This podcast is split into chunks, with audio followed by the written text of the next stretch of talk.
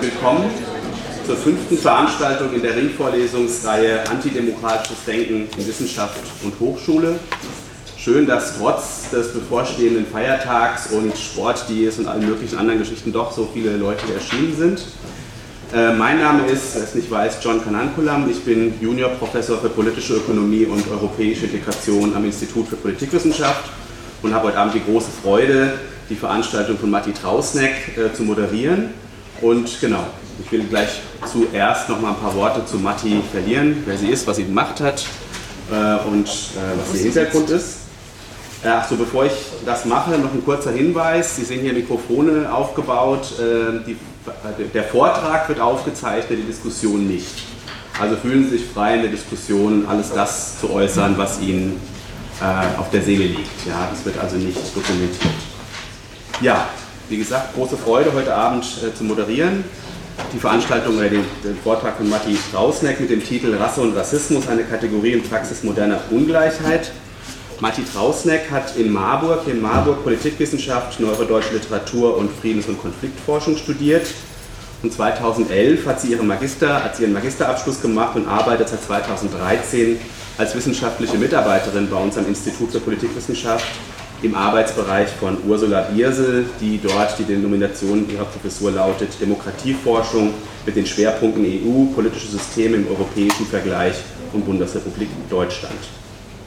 Ihre Magisterarbeit, die den Titel trug Erinnern der Shoah, Zeitzeugen, Politik und Formen des Gedenkens, hat Matti für online veröffentlicht im Working Paper Nummer 3 des Forum Demokratieforschung und dort in der Reihe Forschung. Das ist über die Webseite von äh, Uschi Birsel abrufbar, also online zugänglich, wer dafür sich interessiert. Ihre Forschungsinteressen umfassen unter anderem Nationalsozialismus, Antisemitismus, Rassismus, Antiziganismus, politische Bewegungen, politische Theorie und Philosophie.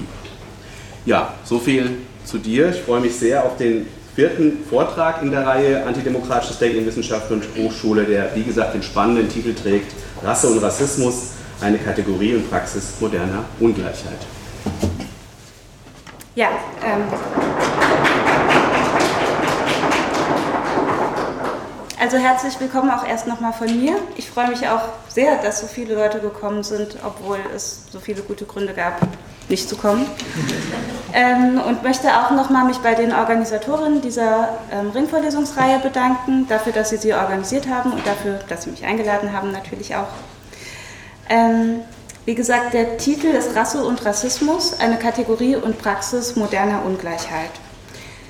Es gibt sehr viele Möglichkeiten, wie man über Rassismus sprechen kann. Ich habe mich jetzt dafür entschieden, im Anschluss ähm, an den Titel der Ringvorlesung den Zusammenhang zwischen Wissenschaft und Rassismus zu rekonstruieren. Ich möchte eigentlich im Verlauf dieses Vortrags euch Rasse als eine bestimmte Ordnungskategorie in der Moderne vorstellen und am Ende mit euch darüber diskutieren, was es hilft, so einen Ordnungsbegriff zu haben ähm, und ob man den so heute auch noch anwenden kann. Ich stelle euch kurz die Gliederung vor. Nach einer kurzen Einführung stelle ich die Frage, was ist überhaupt Rassismus? Dann gehe ich dazu über, die äh, Kategorie Rasse zu rekonstruieren, historisch und die Karriere dieses Rassegedankens, der ähm, eigentlich ungefähr im 16. Jahrhundert das erste Mal auftaucht, zu verfolgen bis sozusagen in die Jetztzeit, um dann zu dieser Idee zurückzukommen, Rasse als Ordnungskategorie, was bringt uns das für das Verständnis des Rassismus? Ich fange an mit einem Zitat von Christian de la Compagne, der sagt, Bereits die Tatsache allein, von menschlichen Rassen zu sprechen und deren Existenz als gegeben vorauszusetzen, ist Rassismus und keine wissenschaftliche Haltung. Das ist ja an sich eine äh, sehr begrüßenswerte Herangehensweise und ist sozusagen normativ vielleicht richtig, ist aber tatsächlich historisch falsch und ziemlich unhaltbar.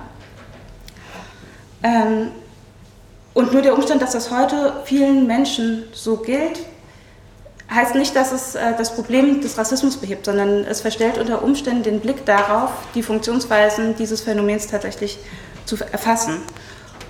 Und deswegen möchte ich jetzt auch im nächsten Schritt danach fragen, was ist Rassismus? und habe dafür einige sehr unschöne Zitate, die ich euch hier kurz anwerfe. Die habe ich mir auch nicht ausgedacht, sondern die hört man ab und zu. Also die haben sicherlich sehr viele Leute von euch auch schon in der einen oder anderen Variante gehört.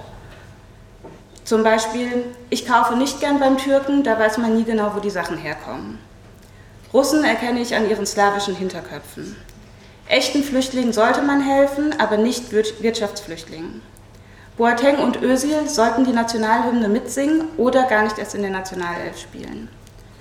Was all diesen Zitaten gemeinsam ist, ist, dass die Leute, die solche Sachen sagen, in der Regel sich nicht als Rassisten oder Rassistinnen begreifen und überhaupt nicht einsehen, warum solche Aussagen von anderen Leuten als rassistisch gewertet werden. Andere Beispiele, ähm, wo es sozusagen scheinbar strittig ist, ob man es hier mit rassistischen Konstrukten zu tun hat oder mit rassistischen Handlungen, Sprechweisen und so weiter, sind zum Beispiel die EU-Zuwanderungspolitik, die Ausländerbehörden oder das große Thema der Islamfeindlichkeit. Aber zu der Frage, was ist Rassismus, gibt es natürlich auch ziemlich eindeutige Antworten, nämlich dann, wenn man sich in die Vergangenheit orientiert. Dann findet man Systeme wie oder Regime wie den Nationalsozialismus, ähm, die Apartheid in Südafrika oder die äh, US-Südstaaten Rassensegregation. Und da hat man natürlich den Vorteil, dass man einmal aus der Retrospektive darauf schauen kann, wo man sehr klar definieren kann, das ist ein solches Regime, es funktionierte so, so und so, nach diesen und jenen Merkmalen kann ich das als rassistisch erkennen. Ein anderer Vorteil ist, dass zumindest alle die genannten Beispiele, also der Nationalsozialismus, die Rassensegregation und der Apartheidsstaat, sich selbst als Rassenregime ausgewiesen haben. Also sie haben auch eine Selbstdefinition vorgelegt, die es möglich macht zu sagen, ja, wir haben es hier mit rassistischen ähm, Institutionen zu tun. In all diesen vergangenen Form sind diese rassistischen Institutionen eben auch kodifiziert. Also man hat sie in den Staat eingefügt, sie sind in die Rechtsprechung eingewoben. Das haben wir heute bei den Beispielen, die ich jetzt zuvor genannt habe, so nicht. Im Gegenteil, seit dem Ende des Nationalsozialismus ist Rassismus als Ideologie international tatsächlich delegitimiert. Also es gab unterschiedliche Bestrebungen und gibt es auch immer noch, immer wieder. Ähm, die Idee dieses Rassegedankens der Idee einfach die Grundlage zu entziehen und zwar mit wissenschaftlichen Mitteln. Also da treten dann ähm, ForscherInnen aus unterschiedlichen Disziplinen an und zeigen oder weisen nach, warum diese Kategorie nicht haltbar ist. Nichtsdestotrotz ist sie auf eine Weise sehr langlebig. Wenn wir uns also jetzt anschauen, worum es bei diesem Streit geht, also wenn es zu dem Streit kommt, ist etwas rassistisch oder nicht, dann geht es auch immer um das eigene Selbstverständnis der Person, die dort spricht, beziehungsweise kann man es auch verallgemeinern, es geht auch immer um das Selbstverständnis einer jeweiligen Gesellschaft, in der, in der gesprochen und gehandelt wird. Es ist also überhaupt nicht so leicht festzustellen, was eigentlich Rassismus ist oder ab wann etwas rassistisch ist. Um der Sache so ein bisschen auf den Grund zu gehen, möchte ich jetzt diese grundlegende Kategorie auf der Rassismus aufbaut, näher erörtern. Und das ist natürlich die Kategorie der Rasse. Und da kann man erstmal zunächst fragen, ist Rasse nicht eine Variante von Ungleichheit, wie es sie eigentlich schon immer seit Anbeginn der Menschheit gibt? Also ist Rasse sowas Spezielles? Ist Rassismus so eine spezielle Form der Ungleichheit? Oder die Frage, ist Ungleichheit nicht so etwas wie eine anthropologische Konstante, eine Conditio humana. Wird es sowas nicht immer geben, weil es das eben auch schon immer gegeben hat?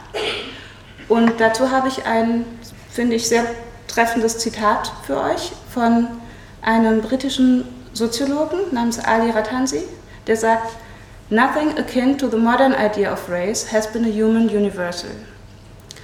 Und in diesem Zitat gibt er uns schon so einen sehr wichtigen Hinweis darauf, wieso diese Kategorie Rasse nicht einfach eine Ungleichheit ist, denn er ordnet sie sofort ein als eine Idee der Moderne.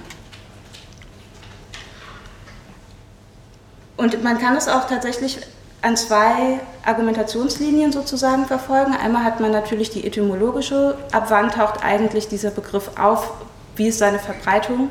Und da kann man sagen, dass irgendwie ab dem frühen 16. Jahrhundert man die Verbreitung und Entstehung dieses Begriffs im europäischen Sprachraum nachvollziehen kann. Das heißt, in unterschiedlichen europäischen Sprachen werden, wird dieser Begriff Race, Rass, Rassa und so weiter entwickelt und benutzt. Dort allerdings in erster Linie zur Beschreibung von Pferden und vom Adel. Dann folgt eine erste Systematisierung des Begriffs im 18. Jahrhundert. Und das 18. Jahrhundert ist das Jahrhundert der Aufklärung. Das heißt, diese Systematisierung fällt in eine Epoche, in der Wissenschaft ganz zentral ist und ganz viel an Wissenschaftsverständnis erarbeitet wird, was uns heute noch unsere Grundlagen bietet. Und auch ganz viele Forscher und Forscherinnen oder philosophische Ideen, die für uns heute noch weiter relevant sind, sind grundlegend in dieser Epoche entstanden. Und damit kann man aber auch sagen, dass der Ursprung dieses Rassekonzepts ganz offenkundig wissenschaftlich gebunden ist, also dass aus der Idee der Wissenschaft dieser Rassegedanke entsprungen ist. Einige wichtige Ideen der, der Aufklärung sind die Naturbeherrschung als Aufgabe des Menschen. Das findet man eben gegenüber dem, was man als Natur ausmacht.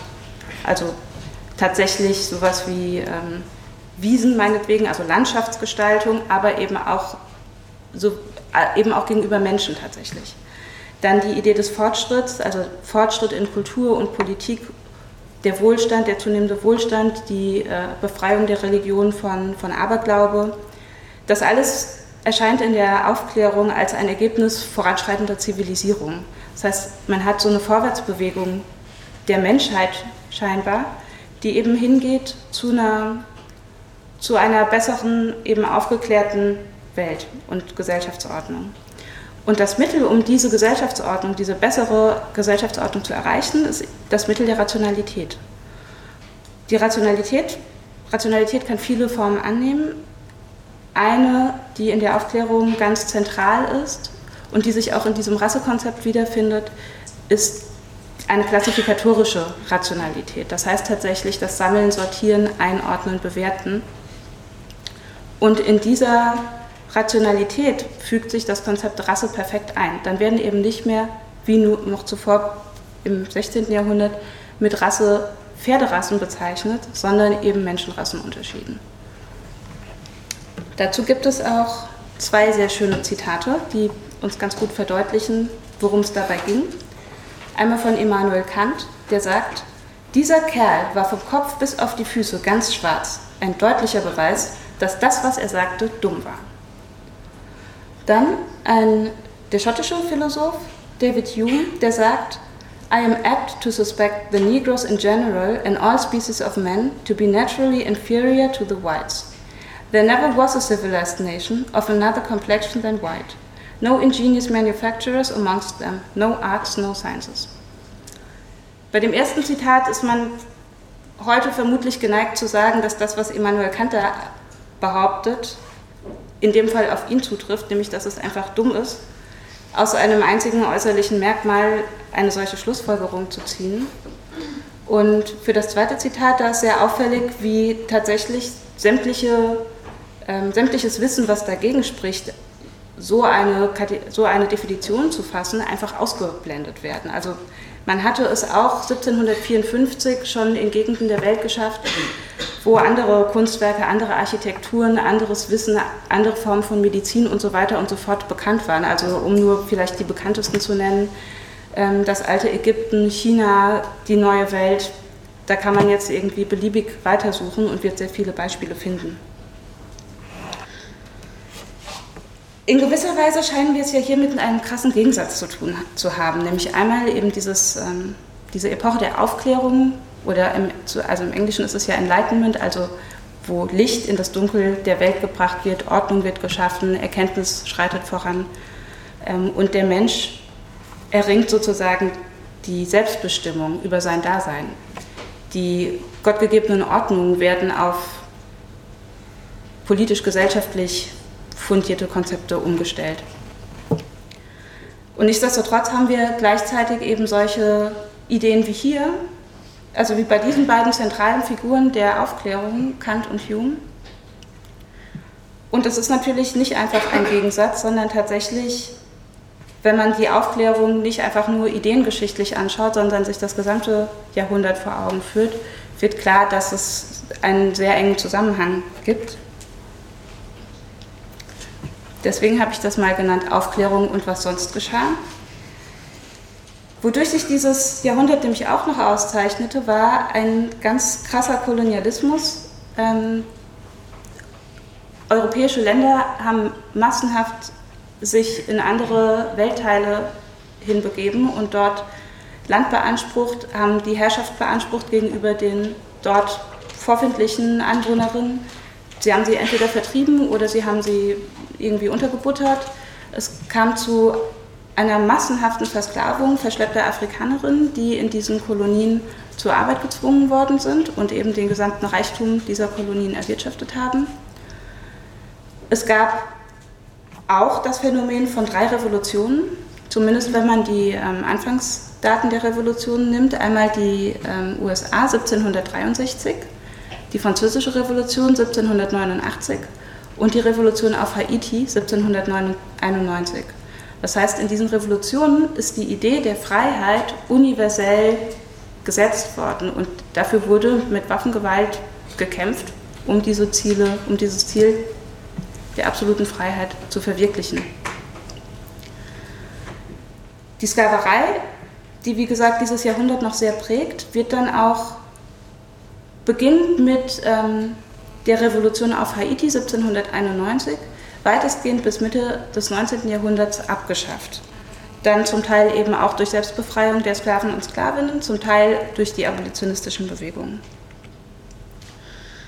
Man kann also, jetzt war ich etwas zu schnell, man kann also eigentlich sagen, das, was uns Aufklärung und ähm, historischer Hintergrund gemeinsam als Bild abgeben, ist, dass Philosophen wie Kant und Hume natürlich nicht im luftleeren Raum philosophiert haben, sondern in dem Moment, in dem historischen Moment, in dem sie philosophiert haben, haben sie im Prinzip eine legitimatorische Aufgabe übernommen.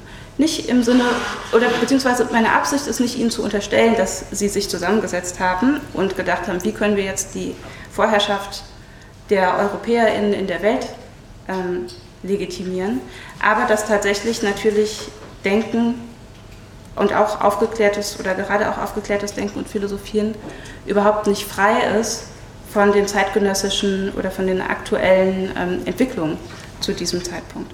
Und das heißt, dass wir in dem Moment, wo die Sklaverei ihren Aufschwung nimmt hin zu ihrem Höhepunkt, stellt man massiv in der Literatur fest, dass ähm, Farbe eine ganz große Rolle spielt, dass dieser äh, Gedanke der Rasse eben systematisiert wird. Und es geht immer darum zu argumentieren, warum bestimmte Menschengruppen weniger wert sind als andere und warum bestimmte Menschengruppen definitiv zur Dienerschaft gemacht sind.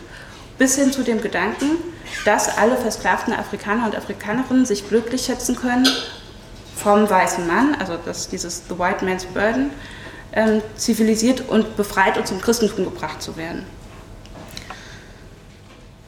Und wie gesagt, ähm, dieser Umschlagspunkt, dass die Sklaverei abgeschafft wird, bildet jetzt einen neuen Höhepunkt in dieser, in dieser Entwicklung des Rassegedankens, weil nämlich zeitgleich mit diesem Umschlagspunkt sich eine neue Entwicklung abzeichnet, in der dieser Rassegedanke eben nicht mehr nur systematisch in das wissenschaftliche Denken integriert ist, sondern tatsächlich sich Theorien, richtiggehende Theorien ausbilden zu diesem Komplex.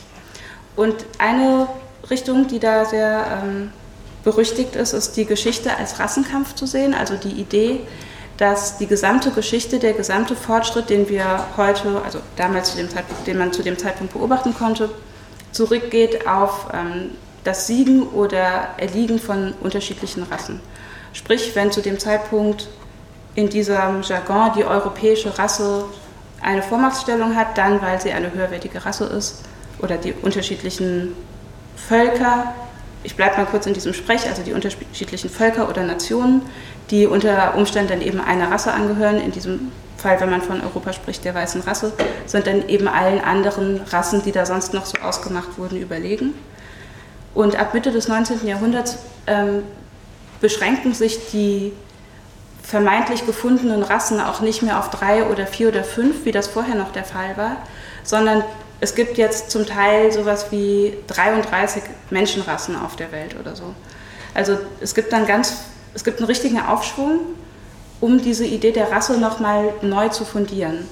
Und ich meine, dass das auch kein Zufall ist, dass das ausgerechnet mit dem Ende der Sklaverei zusammenfällt, weil nämlich das Ende der Sklaverei zumindest formal diese Idee der Freiheit und Gleichheit, die in der französischen Revolution und der haitianischen Revolution ganz zentral war, bestätigt hat. Das heißt, dass fortbestehende Ungleichheit immer wieder aufs Neue legitimiert werden muss. Und dann ist eben diese äh, fortgesetzte Legitimation über den Rassegedanken hier in verschärfter Form biologistisch gefasst. Zusätzlich ähm, ist aber eine Entwicklung im 19. Jahrhundert eben auch die Industrialisierung in Europa. Das heißt, dass die Bevölkerungsstruktur sich nochmal sehr ändert. Es kommen ganz neue Probleme auf. Ähm, eine sehr, sehr große Verarmung, Verstädterung. Ähm, und das heißt, dass für diese Ungleichheit innerhalb der europäischen Gesellschaft jetzt eben auch Erklärungen her müssen und auch Legitimation her muss. Wie lässt sich auf einmal rechtfertigen, dass massenhaft Menschen in einer an sich fortgeschrittenen, zivilisierten, reichen Gesellschaft unter dem Existenzminimum leben müssen und so weiter und so fort. Deswegen gibt es hier eine neue Entwicklung hin zu ähm, einem Rassismus, der sich quasi auf die eigene Gesellschaft richtet, also nach innen. Es kommt vermehrt zu der Verknüpfung von Rassismus, des Rassegedankens mit der sozialen Frage. Und da kommen eben auch als erstes, oder zumindest nehmen Sie da auch sehr ähm, feste Formen an, eugenische Theorien ins Spiel. Und das sind ja Theorien, die in erster Linie auf die ähm, auf, auf Bevölkerungspolitik sozusagen ausgerichtet sind. Zusammen mit Geburtenkontrolle, tatsächlich auch schon mit der Idee, ganz früh schon mit der Idee der Tötung von behinderten Kindern, wenn sie, sobald sie geboren werden, ähm, dem Schlagwort Sozialdarwinismus. Und was ganz wichtig auch ist, ähm, in dieser Phase erst tritt zu dem rassistischen Bild oder zu, dem, zu, de, zu den rassistischen Theorien der Antisemitismus hinzu. Antisemitismus war vorher noch relativ losgelöst davon, beziehungsweise hat sich erst der, im Verlauf der Moderne vom Antijudaismus zum Antisemitismus äh, ver, verändert. Ähm, aber es dauert sozusagen bis Mitte des 19. Jahrhunderts, bis dieser ähm, Rassenkampfgedanke dazu beiträgt, den Antisemitismus in diese gesamten Rassentheorien zu inkludieren, was dann natürlich seine absolute Zuspitzung im Nationalsozialismus erfährt. Die Grundideen dessen waren allerdings ziemlich weit verbreitet. Also die kann man zumindest in der Literatur, also in der Primärliteratur von Publikationen der damaligen Zeit in allen möglichen Ländern nachvollziehen. Ähm, auch wichtige Vordenker waren jetzt auch zum Teil ähm, zum Beispiel Gobineau oder Spencer oder so, die dann erst deutsche ähm, Theoretiker dahingehend beeinflusst haben, diesen Rassegedanken und diese eugenischen Gedanken weiter auszuformulieren und zu, zu Programmen zu verändern. Der Nationalsozialismus wäre noch mein eigenes Thema. Ich habe das jetzt im Prinzip hier beendet, ähm, weil ich nicht finde, dass ich den Nationalsozialismus jetzt hier in kurzer Zeit irgendwie zusätzlich noch zusammenfassen kann. Wir können aber natürlich gerne im Verlauf der Diskussion auch darauf eingehen. Ähm, jedenfalls kann man sagen, dass der Nationalsozialismus so, ein vorläufiges, so einen vorläufigen Endpunkt dieser Rassenidee darstellt, weil mit der Niederschlagung der Rassegedanken einfach global diskreditiert war. Ähm, vielleicht die erste große Aktion zur Diskreditierung war eine UNESCO-Konferenz und wie gesagt, seitdem gab es das auf jeden Fall immer wieder. Was man also jetzt durch diese Rekonstruktion hoffentlich sehen konnte, ist, dass man historisch ziemlich unterschiedliche Dimensionen hat, die in diesem Rassegedanken zusammenkommen und dort auch zusammenwirken. Und zwar genau auf so eine Weise zusammenwirken, dass sie als Ordnungskategorie Legitimation und Sinn stiften in Gesellschaften, die sehr ausdifferenziert sind und auch wo eine starke Mobilität herrscht. Nach außen, wie gesagt, war die Dimension des Kolonialismus ganz stark. Da hat sich dieser Rassegedanke und der Rassismus in erster Linie in der Landnahme der Vertreibung und der Versklavung geäußert.